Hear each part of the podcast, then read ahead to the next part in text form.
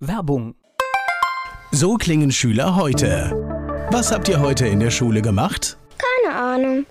Und so klingt der Speedlearner. Was habt ihr heute in der Schule gemacht? Heute haben wir sehr viel über Afrika gelernt. Soll ich bei den ägyptischen Pharaonen anfangen und bei den Zulu-Kriegen aufhören? Oder interessiert es dich in Wirklichkeit gar nicht? Speedlearning.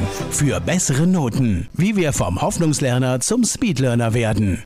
Jetzt überall im Buchhandel. Speedlearning.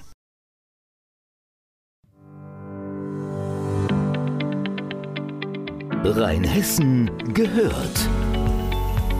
Der Podcast aus und über das größte Weinbaugebiet Deutschlands.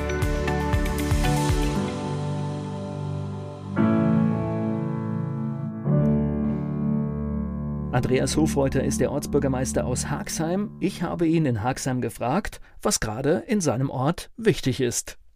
Wir warten sehnsüchtig auf die Freigabe der Durchfahrtsmöglichkeit, bedingt durch die Sperrung des Ausbaus der L425. Das hat sich ja leider ein halbes Jahr verzögert. Aber nicht, weil die Baufirma so langsam ist, da wehre ich mich ganz massiv dagegen. Die war sehr kooperativ, sondern weil einfach unvorhergesehene Maßnahmen dazu kamen. Es mussten mehr Hausanschlüsse neu gemacht werden, wir haben die Straßenlampen umgesetzt, äh, es kam noch der Bauabschnitt 4 dazu, der ja bis Gau-Bischofsheim jetzt hochgeht. Normalerweise war ja Ende am Ortsschild Haxheim und das sind halt Sachen, die verzögern solche Maßnahmen. Und ich denke, man kann damit, wenn man sich auch ärgert, ganz gut damit umgehen. Man ist ja nicht von der Welt abgeschnitten, man muss halt einen Umweg fahren. Das ist halt mal so. Also die Anwohner, die haben schon auch Äußerungen gemacht, oh, es kann da noch ein bisschen länger gehen. So viel Ruhe hatten wir noch nie. Und wenn jetzt der durchs LBM festgelegte Termin, das müsste ich immer ganz klar betonen, die Öffnungstermine legt einzig und allein das LBM fest, äh, die Straße freigegeben wird. Und wir haben laut LBM-Statistik 8700 Autos am Tag. Und jetzt wird dann Nierstein angefangen. Dann haben wir auch mal ein paar tausend Autos mehr. Und das ist dann wirklich wie ein Schock für die Anwohner.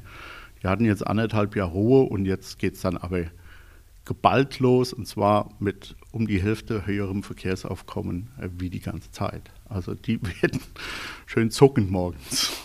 Und in der Gemeinde Haagsheim ist in den letzten Monaten und Jahren viel passiert. Ja, das kann man so sagen. Wir haben insgesamt 14 Bauvorhaben laufen. Ähm, wir, sind da, wir haben auch Gott sei Dank eine Haushaltslage, dass wir das alles ganz gut durchbekommen. Äh, wir beantragen alle Zuschüsse, wo man nur so beantragen kann. Und wenn ich jetzt hier das neue Gebäude sehe, da haben wir 3,7 Millionen investiert. Äh, da ist der Hart mit dabei. Wir haben den Kindergarten, wurde energetisch saniert. Heute haben wir gerade die Außenraffstores in Betrieb genommen. Wir sind die Leichehallen am Überplan. Der Friedhof wird komplett neu überplant. Die Sporthalle kriegt einen zweiten Abschnitt energetische Sanierung, wo auch mal die Lüftung angegangen wird. Wahrscheinlich bauen wir auch noch ein Stuhllager an. Äh, Messenieplatz muss gestaltet werden. Es ist, ja, also an Arbeit mangelt es uns nicht. Und äh, was mich dabei freut, ist halt, wenn ich die Vorschläge dem Rat unterbreite, dass da kein kein Sturm losbricht, sondern es wird sachlich und konkret über die diversen Bauvorhaben diskutiert und wir finden immer, so ist es in den letzten sechs Jahren, immer eine gute Lösung zum Wohle der Gemeinde. Und das ist natürlich auch eine wichtige Frage an einen Ortsbürgermeister. Was hat sich in Zeiten von Corona verändert? Tja, tiefes Seufzen. Tiefes Seufzen. Äh, und da spreche ich auch, glaube ich, auch für meine Amtskollegen. Also ich bin schon mal froh, dass wir regelmäßig Telefonkonferenzen machen, um eine gemeinsame Vorgehensweise zu definieren. Das bringt uns gar nichts, wenn der eine Art das so interpretiert und der andere so. Weil die Corona-Vorgaben, die Verordnungen die lassen schon ein bisschen Interpretationsspielraum und da sind wir uns halt sehr unsicher. Und mit sechs Mann äh, finden sie die Fehler oder die Vorgehensweisen schneller raus, wie wenn sie da einzeln vor diesem 30-seitigen Blattblock sitzen. Die erste Corona hatte mal zwei Seiten, die letzte hatte 30 Seiten und es sind viele Unsicherheiten eingebaut. Und was uns vor die besondere Aufgabe stellt, ist, und das verstehe ich nicht, das sage ich auch immer wieder laut, wieso kriegen wir, und ich betone mal das Wort ehrenamtliche Ortsbürgermeister, so kurze Fristen gesetzt. Die achte Corona wurde mir vorige Woche dienstags gegen 15 Uhr mitgeteilt. Maßnahme begann aber am nächsten Tag, war die schon umzusetzen. Und das äh, lässt uns schon etwas daran zweifeln, ob die Leute, die das machen, überhaupt wissen, was sie an Arbeit nach unten delegieren. Das ist nämlich nicht damit getan, dass ich nur eine Verordnung schreibe. Ich muss es auch noch umsetzen können und wir sind Ehrenamtler. Dass das ein Hauptamtlicher vielleicht besser umsetzen kann, weil er auf ganz andere Ressourcen zurückgreifen kann, das sehe ich. Aber das haben wir nicht. Und es geht an unserer Zeit ab und wir sitzen teilweise bis abends da und lesen den Kram und versuchen das zu interpretieren und stimmen uns ab.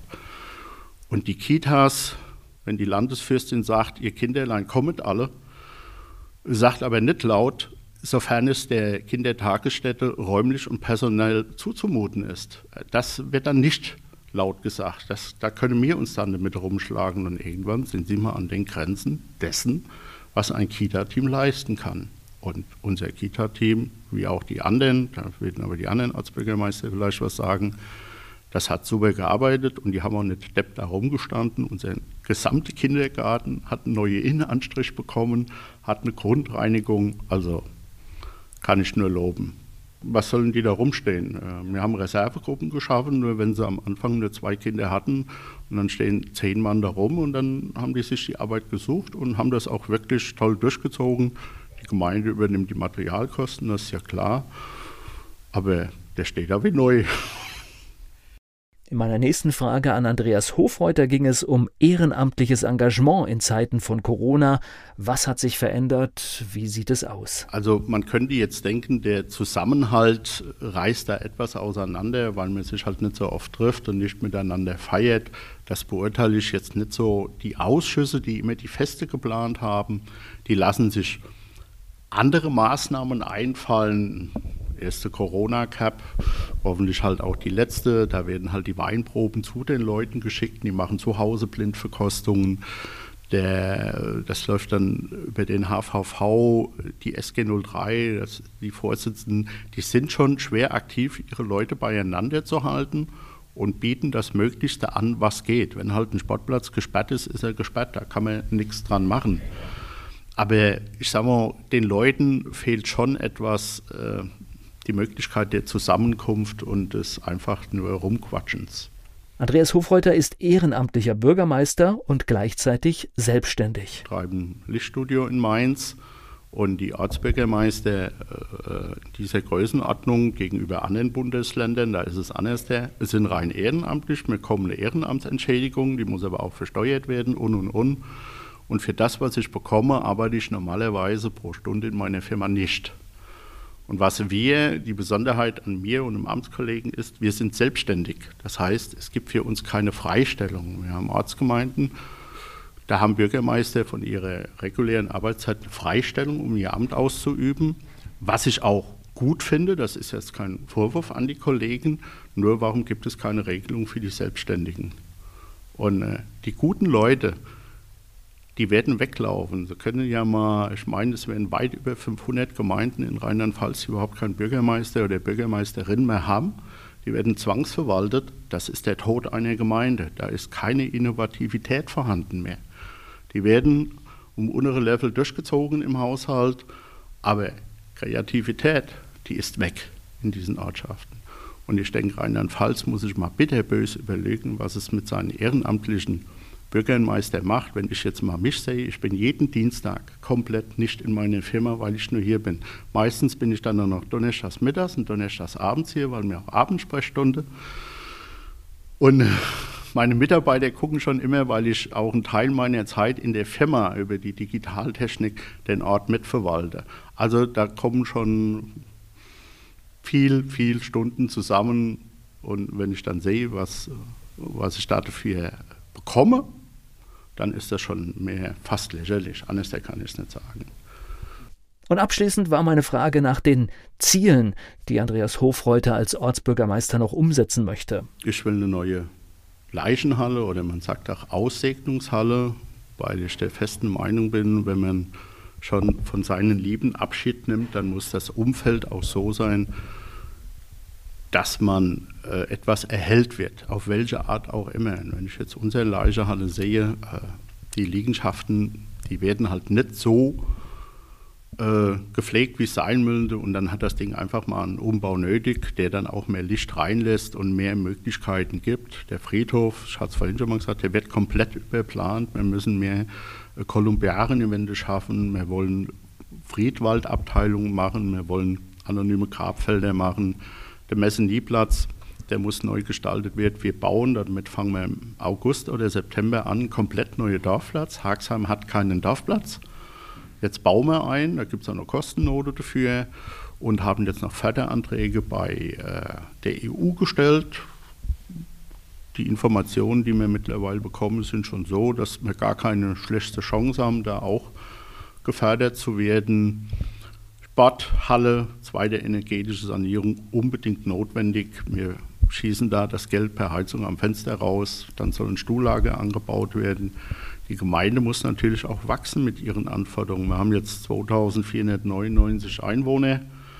Äh, die wollen natürlich auch ihre sportlichen Aktivitäten nutzen. Und das sind so die, die Hauptziele. Ohne das, was nebenher noch läuft, gemeinsame kommunale Bauhof wollen wir mit einigen Ortsgemeinden zusammen machen. Das heißt immer so schön die Berggemeinden. Wobei ich das nicht verstehe. Ich habe hier noch nie einen Almabtrieb gesehen. Von daher Berggemeinde kann ich nicht nachvollziehen. Und das sind so halt die Dinge, die mir vorn und dann sind, ich habe jetzt noch vier Jahre diese Amtszeit vor mir, die sind dann schnell rum. Wenn man mal überlegt, dass das MUFU genau fünf Jahre gebraucht hat, bis es gestanden hat. Von der ersten Planung bis, wo man den Schlüssel mal in die Haupttür ins Schloss stecken konnte. Der Haxheimer Ortsbürgermeister Andreas Hofreuter hier im Rheinhessen gehört Podcast.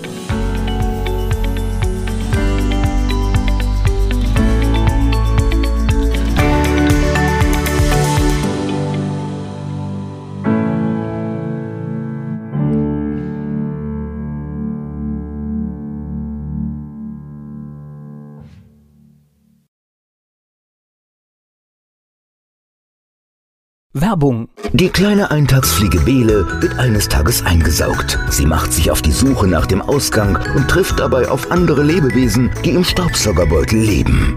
Eingesaugt. Das Buch von Peter Ederer mit Musik und Liedtexten von Niklas Kleber, gesprochen und gesungen von Badesalz. Eingesaugt. Perfekt zum Vorlesen oder zum Lesen lernen. Mit wundervollen Illustrationen. Erschienen im Mentoren Media Verlag www.mentoren-verlag.de